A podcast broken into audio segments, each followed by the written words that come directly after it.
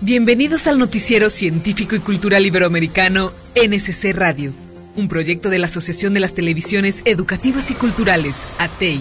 Acompáñame a conocer las noticias más relevantes en ciencia, tecnología y cultura de Iberoamérica y el mundo.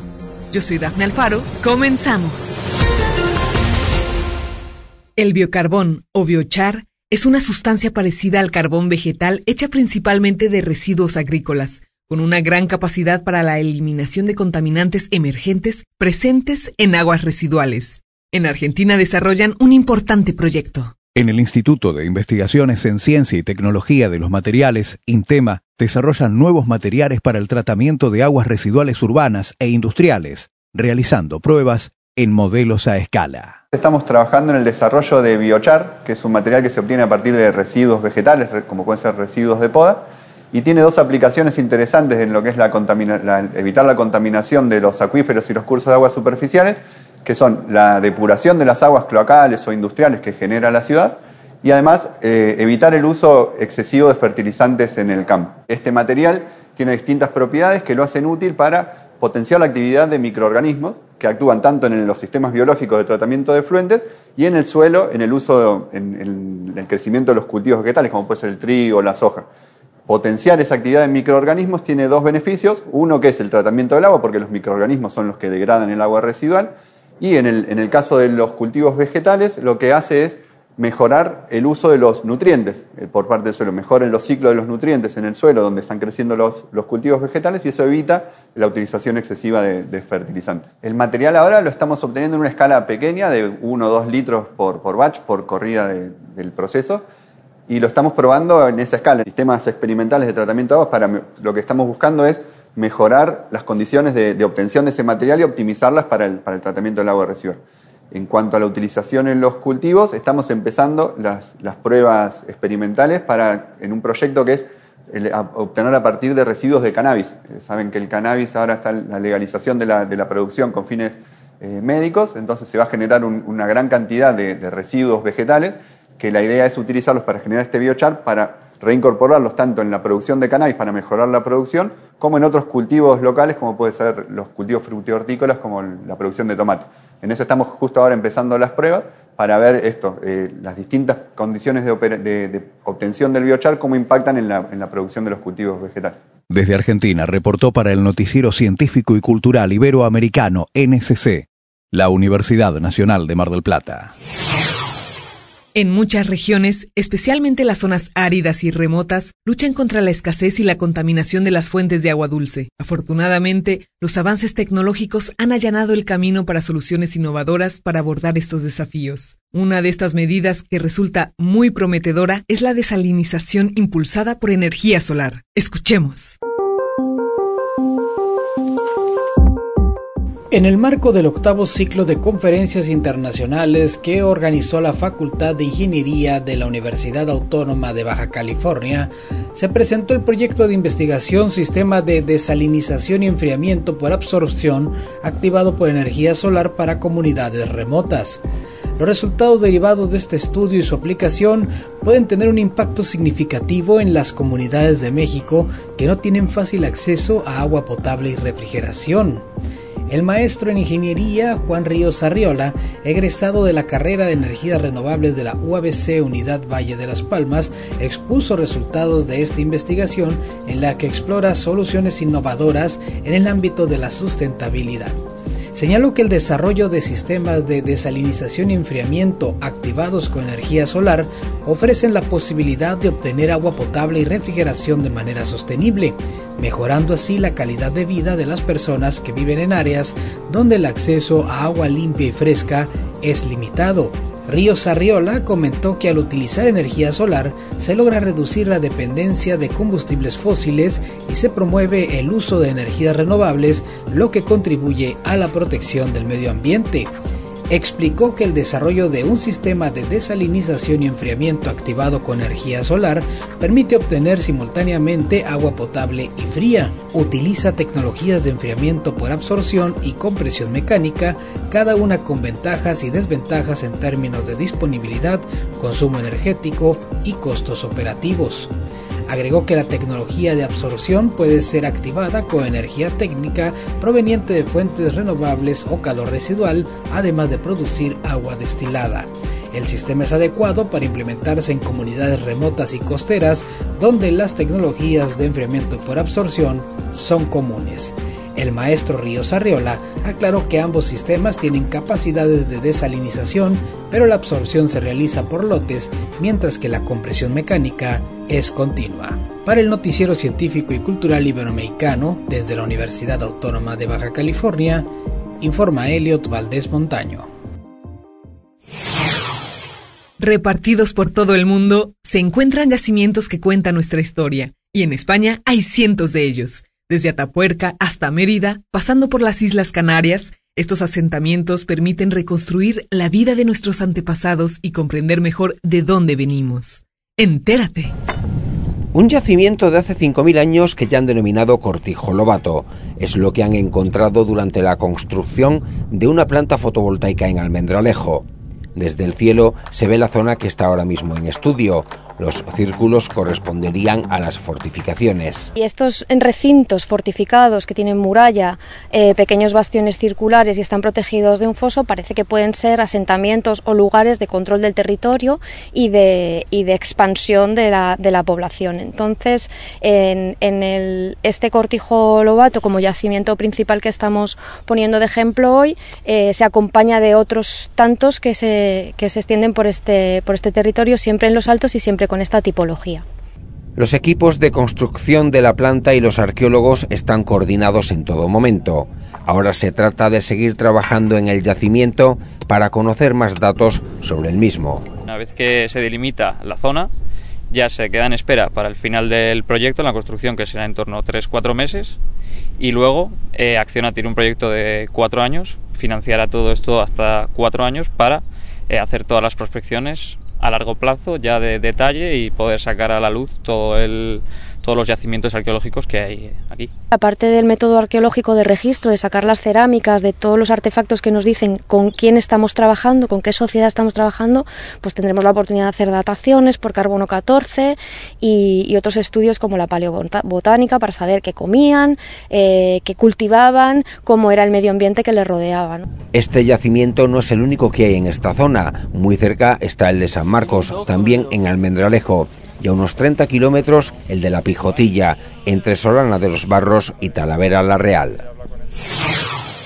La arquitectura sostenible es un término que se refiere a edificaciones diseñadas para limitar el impacto de la humanidad en el medio ambiente. Un enfoque ecológico para la construcción moderna que abarca cada aspecto del proceso de planificación y construcción, incluyendo la elección de materiales, el diseño e implementación de sistemas de calefacción, refrigeración, fontanería, desechos y ventilación y la integración del entorno construido en el paisaje natural. La arquitectura debe ser sustentable, siempre pensando en el usuario, en el entorno, en el medio ambiente, sin tener una especialidad. Como arquitectos, tenemos una herramienta, la cual es para mejorar la calidad de vida de las personas, puntualizó Karen Kerstin Polán Jiménez, egresada de la licenciatura en Arquitectura de la Facultad de Arquitectura y Diseño en la Universidad Autónoma del Estado de México, UAMX, quien actualmente se dedica a la enseñanza del uso de tierra, arenosa y arcillosa especialmente, como material de construcción a través del estudio Raíz Arquitectura, del cual es fundadora e imparte clases en la Universidad Iberoamericana.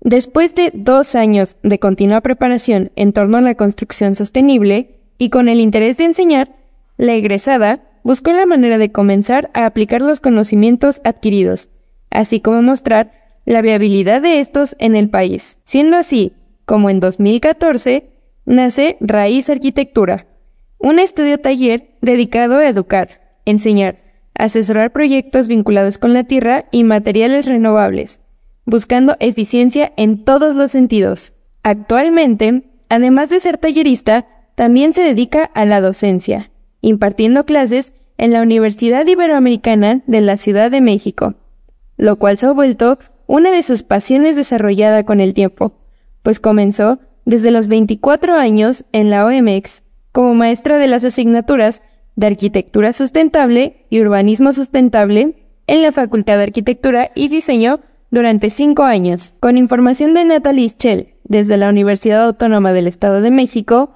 Ana Rodríguez.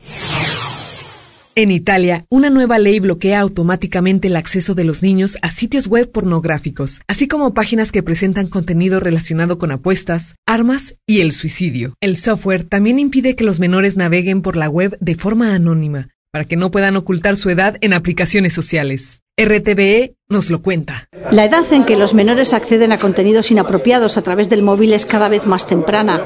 En Italia, por ejemplo, un 17% de niños entre 3 y 4 años ya tiene su propio móvil. Con esta nueva normativa serán las compañías telefónicas las que bloquearán directamente en el teléfono del menor el acceso a este tipo de contenidos. Hablamos de pornografía, violencia, juegos de azar, páginas que alimenten el odio, que puedan provocar trastornos alimentarios. Italia se convierte en uno de los países europeos que más controles establecen, porque 8 de cada 10 menores de 16 años tienen móvil. Para Giuseppe Lavenia, que dirige la Asociación Nacional de Dependencias Tecnológicas, es un paso más, pero insuficiente. Prohibir no siempre funciona, genera resistencia. crea resistencia. Y los menores encuentran siempre caminos para acceder a este tipo de páginas. La educación en casa es fundamental, sostiene. Hay que establecer un contrato del uso del smartphone y, sobre todo, acordar momentos en que el móvil lo tienen que apagar todos. El acceso a páginas de contenido pornográfico, violento, está detrás de algunos episodios que han sacudido a Italia recientemente. Es el caso de la violación de dos primas de apenas 13 años por parte de un grupo de chavales, algunos de ellos también menores. O el más reciente, esta misma semana, un caso de violencia de género que ha sorprendido por las edades de ambos. El asesino, 21 años. Su víctima, la exnovia, 22. En los últimos años, la robótica, el aprendizaje automático y la inteligencia artificial han comenzado a converger y cada vez más se integran en los programas escolares, ya sea que un estudiante esté interesado en los automóviles, el espacio, la inteligencia artificial, los juegos o la medicina, la robótica ofrece una amplia variedad de aplicaciones y usos industriales, preparándolos para un mundo en constante evolución. Vamos con nuestros colegas de la UAEH. La adquisición de conocimientos en robótica en estudiantes de bachillerato es crucial para la era actual, ya que los prepara para enfrentar desafíos tecnológicos en constante evolución. Max García Rivera, fundador de uno de los clubes de robótica de la Universidad Autónoma del Estado de Hidalgo, comparte las ventajas que tiene la adquisición de estos conocimientos. Llevamos del año 2019 para acá trabajando con lo que es esta nueva etapa de club, porque la misma necesidad de los chicos de poder investigar, indagar, construir, nos orilló, nos empujó precisamente a conformarlo de otra manera distinta para estar en estos alcances en los que hoy en día tenemos de manera regional, estatal o internacional también. La actividad que ha permitido a sus integrantes obtener múltiples reconocimientos es la denominada participación robot sumo. Estos robots sumo combaten contra otros equipos también con ciertas características y especificaciones en un área de combate en el cual precisamente a partir de los kits que la misma universidad nos ha otorgado a cada una de las preparatorias, hemos venido construyendo y aplicando los conocimientos de los chicos para que ellos a su vez aprendan a programar, aprendan a construir y llevar a cabo ese reto que se les pone en cada una de las competencias. La finalidad es ganar y es como tal combatir contra otro robot sacándolo de un área de combate. El Club de Robótica de la Preparatoria número uno de la Universidad Autónoma del Estado de Hidalgo cuenta con una gran responsabilidad, otorgar a sus integrantes de habilidades imprescindibles en el siglo XXI, ya que les permite explorar múltiples vías de aprendizaje, que los lleva a participar en plataformas para poner en práctica sus experimentos. Dentro de este conocimiento o capacidades que se llaman STEAM, que es la aplicación de ciencias, tecnologías, matemáticas, artísticas y entre otras, los chicos aprenden a programar, aprenden a interactuar con esas construcciones que les facilita llevar a cabo esos retos que se les ponen en cada uno de los eventos. Aparte de los kits de robot Lego, también tenemos Arduinos, tenemos Raspberries, en los cuales construimos también lo que son robots mecánicos y ya en otra próxima etapa estaremos llevando a cabo construcciones sobre ciertos prototipos específicos. Para el noticiero científico cultural iberoamericano desde la Universidad Autónoma del Estado de Hidalgo, México. La arteterapia combina el proceso creativo y la psicoterapia, facilitando la autoexploración y la comprensión utilizando imágenes, colores y formas como parte de un proceso terapéutico creativo, para poder expresar pensamientos y sentimientos que de otro modo serían difíciles de articular. Vamos a Honduras. La arteterapia, también conocida como psicoterapia por el arte, emplea las artes visuales como un método terapéutico para facilitar la comunicación y la expresión. Esta práctica busca restaurar o potenciar la salud mental, así como fomentar el bienestar emocional y social en individuos a través de la creación artística. Y no se confunda con ir a pintar en un lienzo y solo hacer un dibujo, porque arteterapia va más allá, es algo inconsciente, es algo de manera individual. Usted puede hacer un tipo de obra, yo puedo hacer otra muy diferente, no necesita experiencia previa ni necesita algún tipo ¿verdad? de capacitación. En Honduras se está trabajando en la primera asociación de arte terapia con el objetivo de buscar oportunidades para formar parte de proyectos significativos que cambien y transformen la vida de niños y adultos. Las artes visuales constituyen el núcleo fundamental de la arte terapia, destinadas a impulsar transformaciones notables en las personas.